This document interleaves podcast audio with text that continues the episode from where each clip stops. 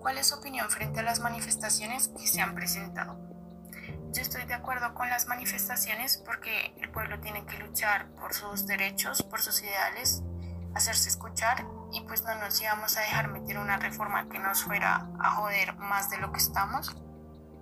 Tras de que con todos los problemas que teníamos anteriormente y esta reforma, la pandemia que dejó a muchos colombianos sin un empleo, sin un medio por donde tengan sus ingresos para poder subsistir. Entonces sí estoy de acuerdo con que salgan a protestar. Lo malo de estas protestas es que llega un grupo de gente a dañar las protestas pacíficas, comenzando a tirar como piedras a los negocios, a dañar todo, a dañar instalaciones. Y aquí es donde empiezan pues los enfrentamientos con la fuerza pública, salen personas heridas que no estaban haciendo nada malo, que solo estaban protestando para ayudar a su país.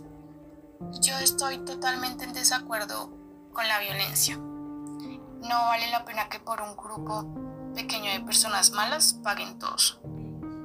Otra cosa con la que no estoy de acuerdo es con el uso excesivo de la fuerza por parte de las autoridades. Ellos se aprovechan de que llevan un uniforme, se podría decir, para poder golpear a una persona. Pros y contras de las manifestaciones. Los pros es que se bajara la reforma tributaria y hacer que se respetaran los derechos humanos.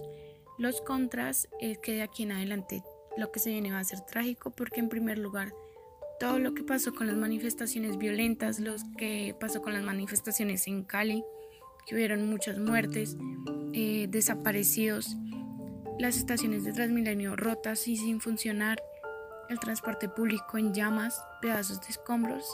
Y al final todo esto lo terminamos pagando nosotros. Es como decir, el pueblo se jode a sí mismo. Sumándole a todo esto la ola de personas que se van a enfermar, eh, que se van a desbordar los hospitales, no tendrán tanta capacidad para camillas para tener a los pacientes y que muchas familias terminaron destrozadas por la pérdida de un hijo o un familiar. Soluciones que plantaría frente al problema.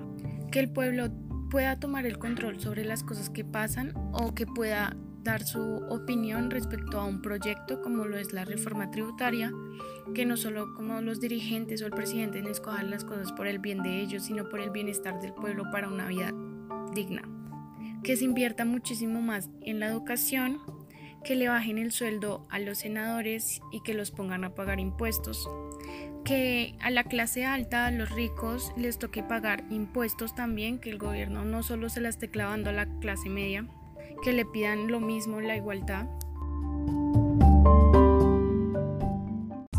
Buscar otras fuentes para poder sacar dinero, una mejor participación ciudadana, establecer un régimen sancionador para acabar con la corrupción y saber elegir nuestros líderes indicados.